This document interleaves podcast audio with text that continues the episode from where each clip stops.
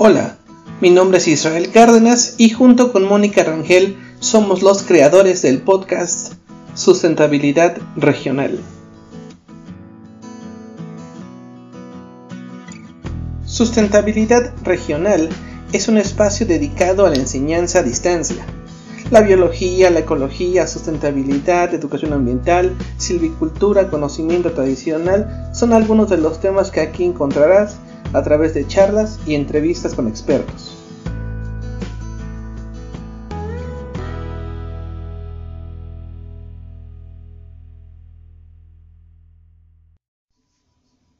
Vamos a comenzar entonces esta emisión con este tema de la asignatura de ecología. Eh, el tema se llama complejidad del ambiente, factores limitantes y algunos efectos de estos factores.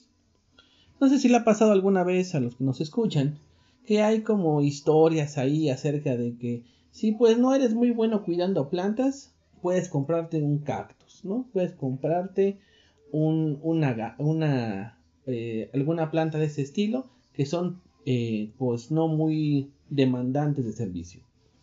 En cambio, si tú quieres regalar a veces una orquídea, hay también como sus leyendas urbanas de que son muy delicadas, requieren mucho cuidado y mejor no compres de esas porque son delicadas.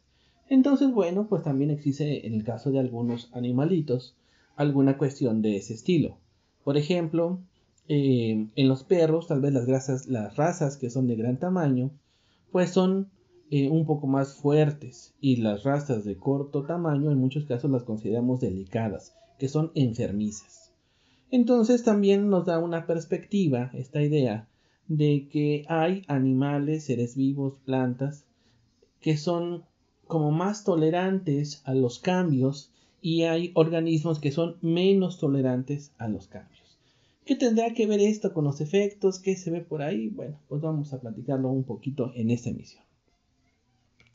Así el objetivo eh, de hoy pues es aprender sobre estos temas. En la diapositiva número 3, para los que la puedan ver y para los que no se las escribo, estamos viendo un paisaje de aquí de la zona del Estado de México, del norte del Estado de México, un pequeño bosque donde en la foto se trata de resaltar la presencia, por no decir la gran presencia, de plántulas de encino de estos bosques encinarios. Esto es raro porque ya en muchos bosques el reclutamiento, es decir, la nueva generación de árboles se ha ido perdiendo. Entonces, uno, tiene esa importancia. Y dos, también plantea la pregunta de por qué no todas las plantas sobreviven si vemos en la imagen que hay pues más de 200 en un pequeño pedacito, ¿no? Obviamente hay una serie de factores que van limitando, que van teniendo esta lógica. Y de eso vamos a platicar entonces en unos segundos. En la diapositiva número 4 les pongo algunos puntos que vale la pena comentarlos. Primero, las condiciones óptimas, puse ahí, no existen. Eso es cierto. Eh, a lo largo de los diferentes años han estudiado que, bueno, esta planta, este animalito, este hongo, voy a decir una cosa así, no se diga el ser humano, está muy cómodo viviendo en tales condiciones pero en el medio natural esas condiciones raramente se ven, eh, se ven presentes, ¿no? Normalmente lo que pasa son condiciones no óptimas. Si usted quiere una condición óptima como ser humano, pues de su ambiente, pues tendría que encerrarse en un cuarto, comprar un aire acondicionado y ponerlo a la temperatura que uno esté a, eh, a gusto. En el caso de plantas, lo similar sería tener una especie de invernadero donde también controle las circunstancias y aún así Dentro de un invernadero no todo el espacio es controlado. Y no se diga, por supuesto, en el medio externo, la naturaleza. Hay rara vez, como ya vimos en una clase anterior, por ejemplo, la temperatura y la precipitación varía día con día, año con año, hora con hora, por eso es que esas condiciones óptimas no existen. En el punto número 2, dice por ahí, existen condiciones subóptimas. Eso es la verdad subóptimas, subestimadas como circunstancia de que, como no existe la condición óptima, entonces lo que tenemos son condiciones subóptimas, regulares, ¿no? Una condición donde, bueno, pues si la, la condición óptima son, voy a poner 30 grados, una condición subóptima, pues son 25, 26, 27, 28, 29, 31, 32, ¿no? Por ahí. Entonces, bueno, pues en ese sentido, esas son las condiciones subóptimas. Tercer punto. el factor limitante es el factor que se acerca al límite extremo de la tolerancia. Un puntito que vamos a estar platicando más adelante, pero les empiezo a poner un ejemplo. Usted quiere hacer, por ejemplo, en su casa, vamos a suponer, hot cakes. Básicamente requiere leche, huevos, mantequilla, harina. Oye, ¿cuánto hay de huevos? No, pues hay una docena. Perfecto. ¿Cuánto tenemos de mantequilla? Dos barras, más que suficiente. ¿Cuánto tenemos de leche? Está la cajita entera. Perfecto. ¿Cuánto hay de harina? Solamente hay 250 gramos. Quiere decir que ese es el factor limitante. Ese no está en una cantidad óptima, está en una, en una cantidad limitada. ¿Cuántos hotcakes puedo hacer? Pues los que me alcancen nada más con ese factor limitante. Porque aunque yo tenga de los otros factores, nada más de ese tengo 250 gramos. Entonces yo calculo que podrían salir pues apenas unos 3 hotcakes. Entonces a eso me refiero. Punto 4. Zonas eh, límites en el bosque y en el pastizal es cuando se encuentran estas circunstancias de los factores limitantes. Exactamente en muchos lugares de, nuestro país y en otros supongo que también existen zonas de transición entre bosques y pastizales. Por ejemplo, en este caso se ha especulado que no sigue el bosque y continúa el pastizal por limitantes, por ejemplo, en el caso de nitrógeno. En el caso también, por ejemplo, de selvas, también hay eh, limitantes, factores limitantes, como es el caso del nitrógeno. Y finalmente, en el número 6 dice, individuos que crecen en los límites aportan gran información. Efectivamente, tenemos algunos organismos que crecen en estas zonas de transición, donde hay mucho de esto, menos de aquello y muy poquito de aquello.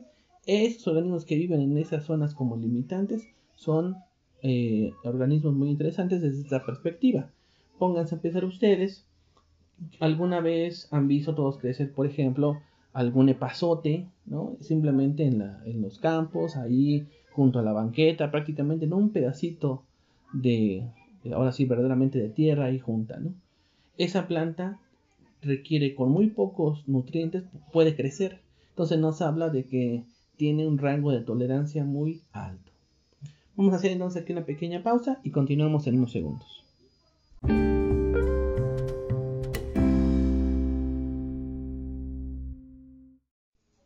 Regresando del corte, vamos a platicar de dos, dicen leyes, dicen así en los libros de ecología y en algunos otros, digamos como, ¿qué serán?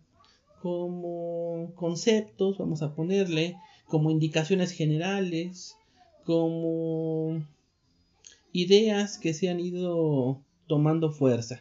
Porque ley suena así como que siempre pasa y como siempre en términos científicos, pues debe haber sus excepciones a la regla. Son simplemente como algunas ideas que nos dan alguna especie de, de punto, ¿no?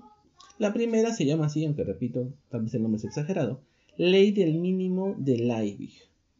¿Esto a qué se refiere?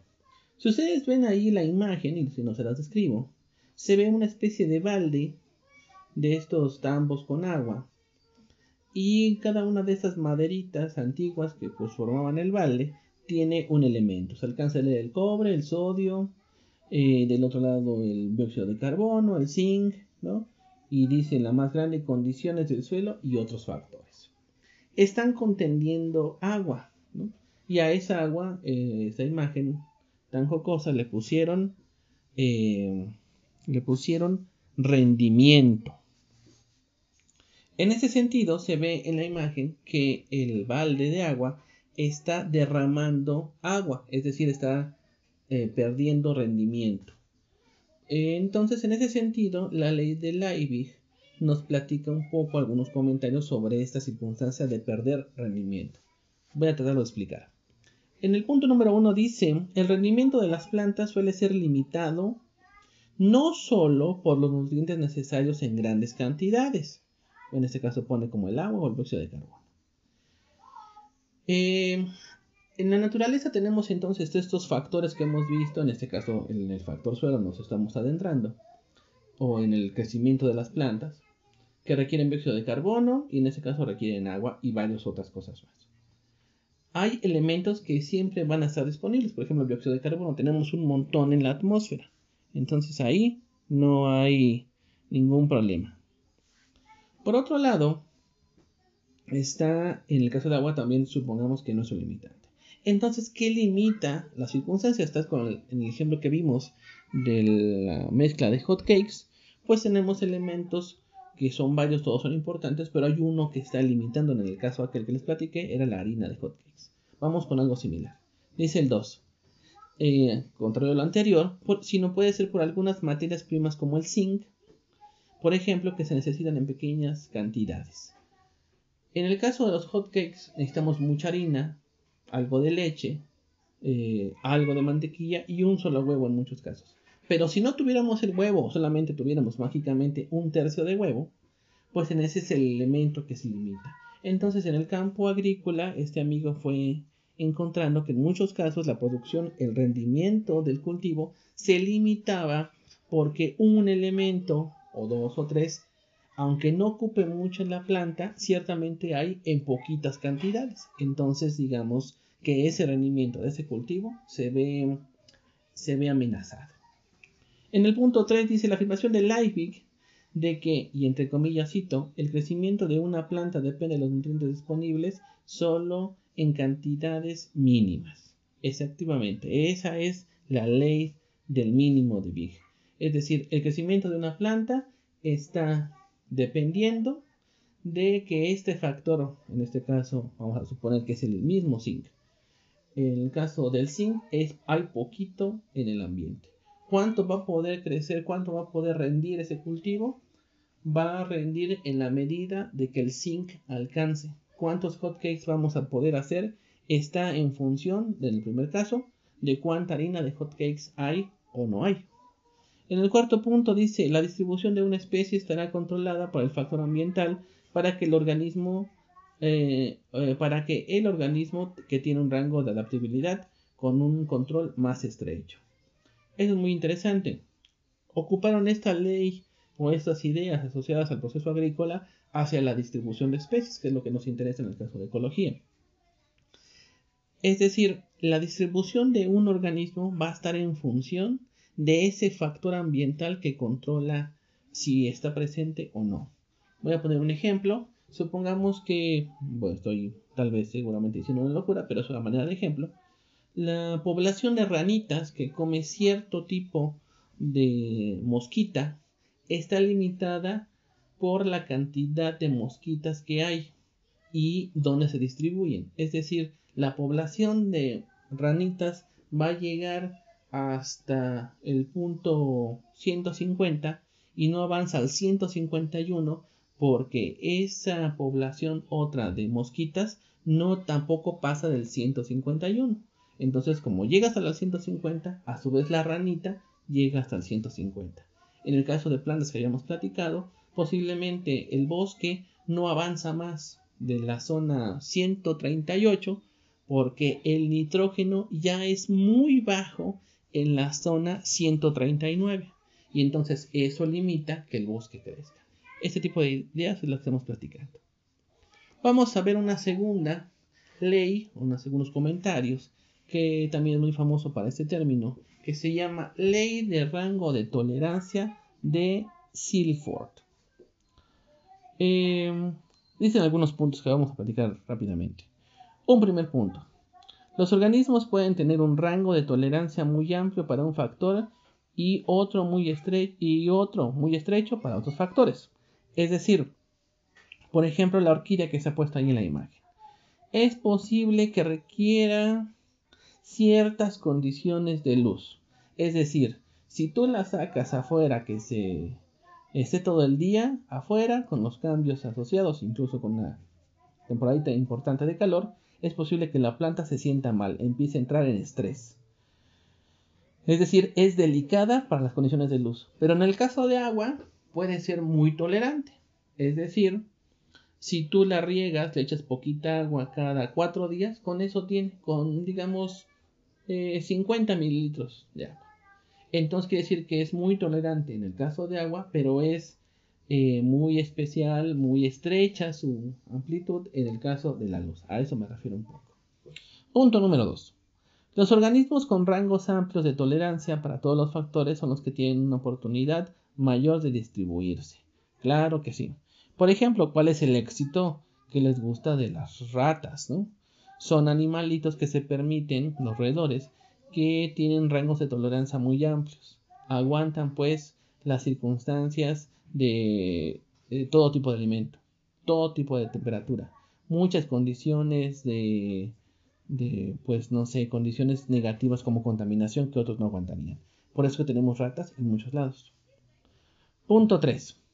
Cuando las condiciones no son óptimas para, que una, especie, para una especie con respecto a un factor ecológico, ecológico, los límites de tolerancia suelen reducirse en lo que respecta a factores ecológicos. Eso pues también es una circunstancia muy interesante. Es decir, pues sigue habiendo esta relación entre factor y límite. Punto 4. Con mucha frecuencia se descubre que en la naturaleza que los organismos no viven en realidad en las gamas óptimas, ya lo habíamos platicado anteriormente, de un factor en particular, en muchos casos, algún otro factor o factores tienen mayor importancia. Decíamos que esa orquídea que poníamos el ejemplo en esa diapositiva, es muy raro que en la naturaleza pues tenga una, viva en un lugar donde esté siempre totalmente a gusto. Está constantemente en un momento, en una condición que le llamamos de estrés. Punto 5. La reproducción suele ser un periodo crítico en el que los factores abióticos o ambientales tienen grandes posibilidades de volverse limitantes. En esos casos, los limitantes de tolerancia del individuo y sus semillas, huevos, embriones o plántulas o larvas suelen ser más estrechos que las plantas o animales adultos. Punto interesantísimo. Conclusión. En el momento en que las plantas o animalitos están en crecimiento. Las condiciones juveniles son más delicadas que cuando son adultos. En este caso, lo platican muy, muy, muy claramente.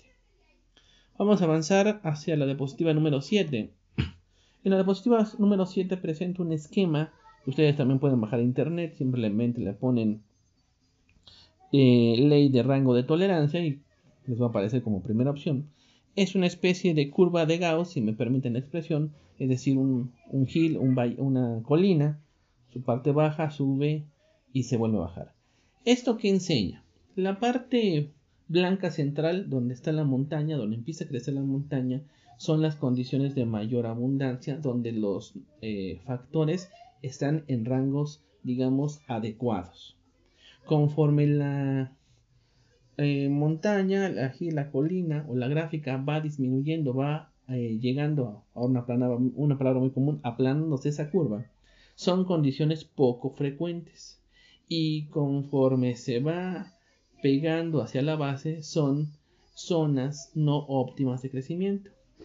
Todos los organismos presentan este tipo de, eh, circunstancias de vida. Es decir, vamos a suponer, un ejemplo de un gatito. Bueno, los gatos tienen unas curvas muy amplias, es decir, se adaptan a muchas condiciones. Vamos a suponer una especie endémica, una cactácea.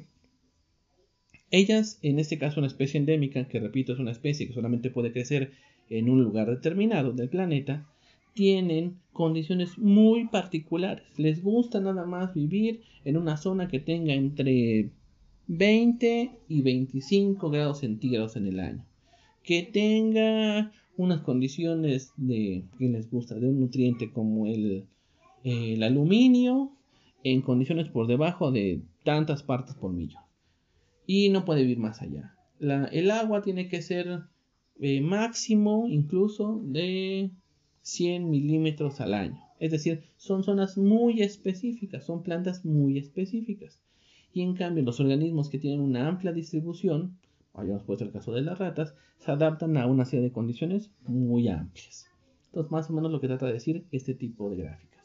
Vamos a hacer aquí una pausa y continuamos en unos segundos.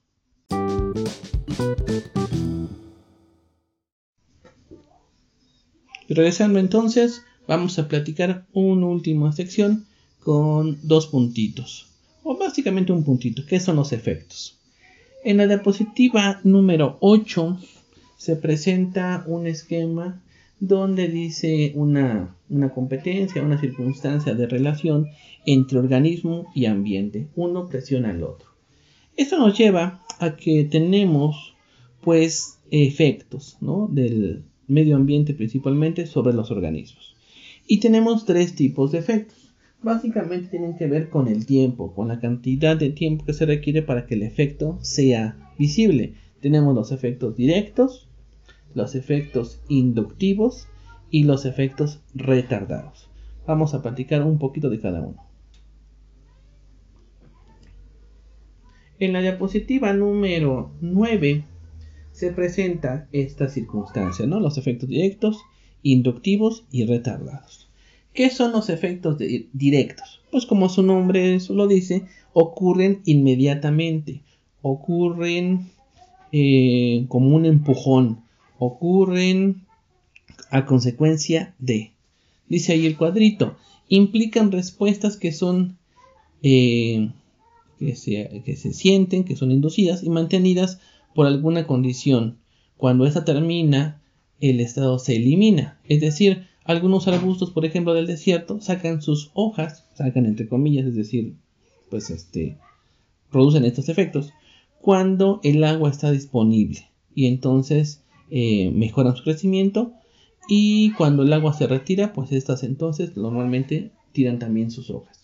Como la época de lluvias es muy corta, son eventos muy cortos, tanto en tiempo como a veces en cantidad en el desierto de lluvias, pues digamos que la planta, vamos a decirlo así, aprovecha este corto, este corto periodo para hacer esta circunstancia de poder crecer un poquito. No estoy platicando nuevamente en términos lamarquianos, pero la idea sería la, la evolución favoreció a que estas plantas, ¿no? Tengan un metabolismo muy rápido que permite su crecimiento en corto tiempo que está acoplado a la época de lluvias. Esa sería como una explicación más biológica. Vamos a un efecto entonces inductivo. Inductivo entonces aquí ocupa una palabra que significa como que influye, como que induce. Esta, esta persona me influye a, un malos, a unas malas actividades. Va en ese sentido. Dice, son los disparados por alguna condición ambiental una vez empezados no depende del estímulo. Un ejemplito. Algunas plantas con una pequeña exposición a la luz se dispara la germinación e incluso puede continuar una vez en la oscuridad. Hay efectos que vamos a ver en la siguiente sesión muy interesantes sobre la germinación, por ejemplo que entre poquita agua. Con eso ya la semilla despierta. Vamos a platicarlo así, aunque después hay unos nombres técnicos para eso. Con tantita luz, la semilla empieza también a despertarse y comienza su proceso. Aunque después no haya agua o aunque después no haya luz, este, el efecto continúa. Ya se va despertando esa planta. A diferencia del de arriba, donde cuando terminaba ese proceso se detenía la consecuencia. esa es la diferencia. Y finalmente hay un tercer tipo de efecto que se llama efecto retardado. Estamos hablando de un efecto a largo plazo. Dice cuadrito, acciones que se dan bastante tiempo después que la acción ambiental ha cesado. Las otras dos de arriba son inmediatamente después. Ejemplo, en climas fríos, cuando pasa un verano más caliente, puede provocar que los capullos aumenten la cantidad y ocasiona que las producciones de conos aumente y que tal vez las acículas sean un poco más cortas. Es decir, si hoy, este año 2020, vemos que los pinos tuvieron una gran cantidad de conos y que las acículas se ven un poco más cortas con respecto al año pasado en el caso de los pinos, podría ser un efecto de hace un año o un año y medio, donde el verano fue más caliente que otros, que otros años. Entonces son efectos, digamos, a largo plazo. Vamos a ver en la última sesión de esta circunstancia un ejemplo que pasa en México muy interesante, que es el caso de las selvas bajas caducifolias. En la diapositiva número 10 les pongo un mapa de México señalado con color verdecito, donde están los bosques caducifolios, unos bosques, unas selvas bajas caducifolias o bosques caducifolios muy interesantes. Estas selvas, estos bosques tropicales también caducifolios como se llaman, se distribuyen un pedacito en Yucatán, otra parte hacia el istmo de Tehuantepec, parte del centro cuando uno viaja de la Ciudad de México hacia Morelos, esa parte hacia Guerrero, Morelos Guerrero, eso muchas de esas son selvas bajas caducifolias, una zona muy interesante, y también tenemos otras de Jalisco hacia el norte del país. Incluso son las selvas más al norte que hay en el mundo. Eso, de acuerdo, alguna vez escuché una conferencia del maestro José Sorucán y decía que estas selvas bajas caducifolias o bosques tropicales secos en México deberían ser de gran importancia porque somos tal vez el único país que tiene ese tipo de vegetación tan al norte del planeta. Con todo respeto, no estoy promoviéndolo, pero da la idea, decía él, de que si algún día se pierde la selva lacandona, ojalá que nunca pase, pero si llegara a perderse, digamos que la humanidad tiene todavía pues el Amazonas. Pero en cambio, en el día que se acaben las selvas que existen en el norte de nuestro país, ahí este, de Sinaloa hacia allá, pues se acabaron y se acabaron para la humanidad completa. No hay otras en el planeta. Por eso son muy interesantes. En la diapositiva número 11 puse eh, dos circunstancias. Un poquito en Morelos, donde están estos bosques, en la Sierra de Huautla. Hay Sierra de Huautla tanto en Morelos como en Oaxaca, por cierto, para que no se confundan.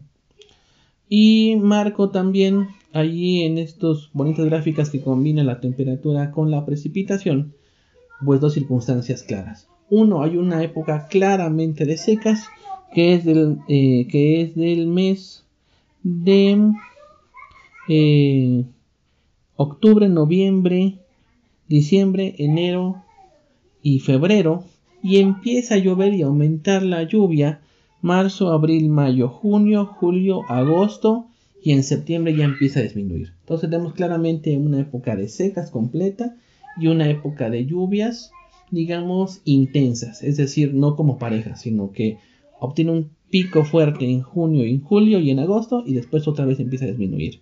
Esto tiene un efecto de tipo inducido en la vegetación.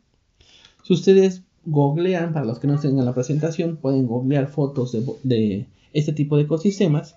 Y para los que tienen la presentación, en la diapositiva número 12, presento seis imágenes tomadas de Conavio, donde nos presentan este tipo de vegetación. Lo interesante puede ser las que aparecen en el extremo, donde vemos arriba la época seca, se ve todo gris, se ve todo parduzco, y abajo se ve en la época lluviosa realmente todo verde. ¿no? Es un cambio totalmente contrastante en ese sentido. Es decir, las plantas reaccionan a la presencia de agua. Básicamente sacan sus hojas por allá cuando empieza a llover, digamos ya dijimos que pues por allá de abril-mayo, y las tiran cuando, entre comillas, sienten que el agua empieza a disminuir, digámoslo así, a mediados de noviembre. Con esto entonces llegamos al final de esta emisión.